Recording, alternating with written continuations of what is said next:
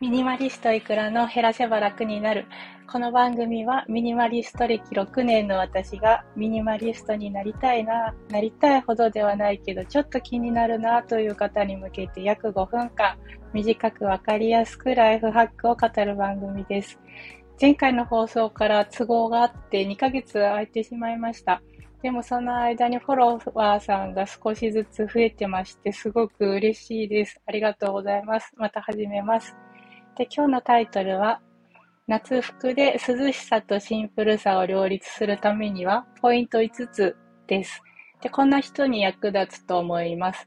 えー、例えば、毎年夏服を買いすぎちゃうな生理が追いつかないなとか、あとは、とにかく暑いとか、何を着ればいいのか困るなと思ってる方、あとは、クローゼットがごちゃごちゃだなと、整理して少ない服で夏を楽しみたいなという方です。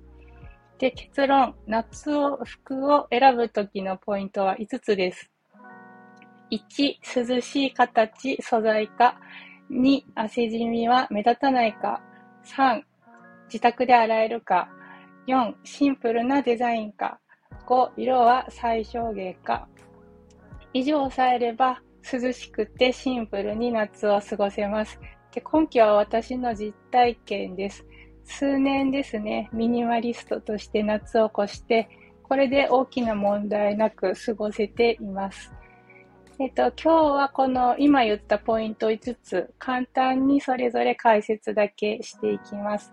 で次の回から1つずつ詳しく掘り下げていきます。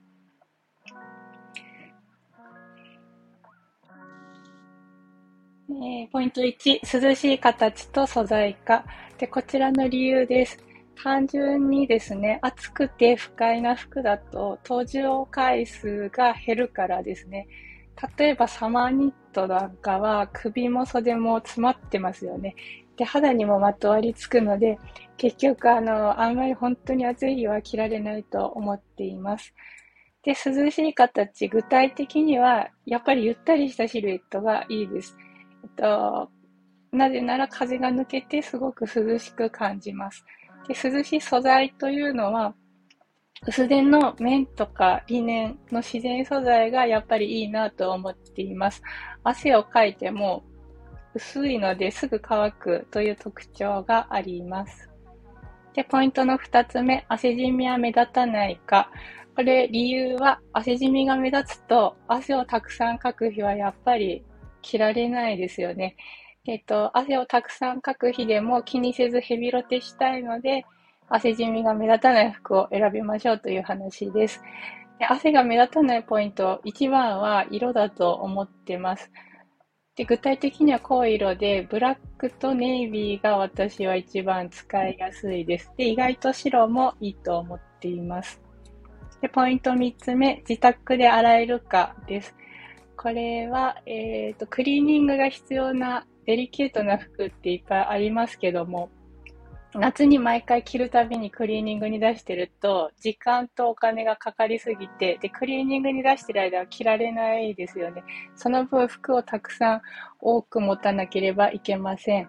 ということで、ミニマリストの基本は、やっぱり夏に限らず自宅で洗える服で、それを週2から3回で日々ってというのがしっくりきています。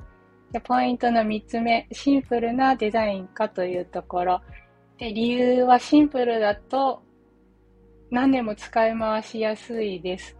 で流行のデザインだとあんまり激しい流行のデザインだと来年着たくないなって来年手に取った時になりがちですよね。で、えっと、実際私もこれに当てはまるシンプルなワンピースを持っていて、全然飽きずに4年着ることができています。で、ポイントの最後5つ目、色は最小限か。で色が最小限だと服の組み合わせが簡単になるからこのポイントを出しています。えっと、組み合わせが簡単だと、こう、暑い夏に頭を使わなくても、こう、簡単に統一感のあるコーディネートを作りやすいです。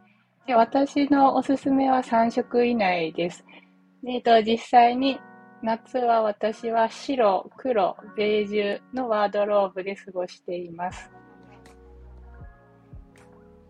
えっと、以上が今日の、えー、解説になります。もし文字でも読みたいという方は、えっと、ブログに書いてます。同じ内容ですね。ブログに書いてますので、この回の説明欄にリンクを貼りました。後で覗いてみてください。で、次回以降、今日のポイント一つずつ、えー、詳しく掘り下げたいと思います。最後まで聞いていただきありがとうございます。えー、今日のタイトル、夏服で涼しさとシンプルさを両立する5つのポイントでお話ししました。夏服選びのポイントを整理すると5つです。えー、涼しい形、素材か。2つ目、汗じみは目立たないか。3つ目、自宅で洗えるか。4つ目、シンプルなデザインか。5つ目、色は最小限か。えー、よかったら試してみてください。で、最後にお知らせです。この番組はスタンド FM をメインにして、主要なポッドキャストアプリで配信しています。Apple Podcast、Spotify、Amazon Music、Google Podcast ですね。お好きなプラットフォームでフォローして聞いていただけると嬉しいです。えー、もう一つ、よかったら私のブログも覗いてみてください。切り口はミニマリストの衣食住のお役立ち情報です。でブログの URL は説明欄に貼っています。では、素敵な一日をお過ごしください。お相手はいくらでした。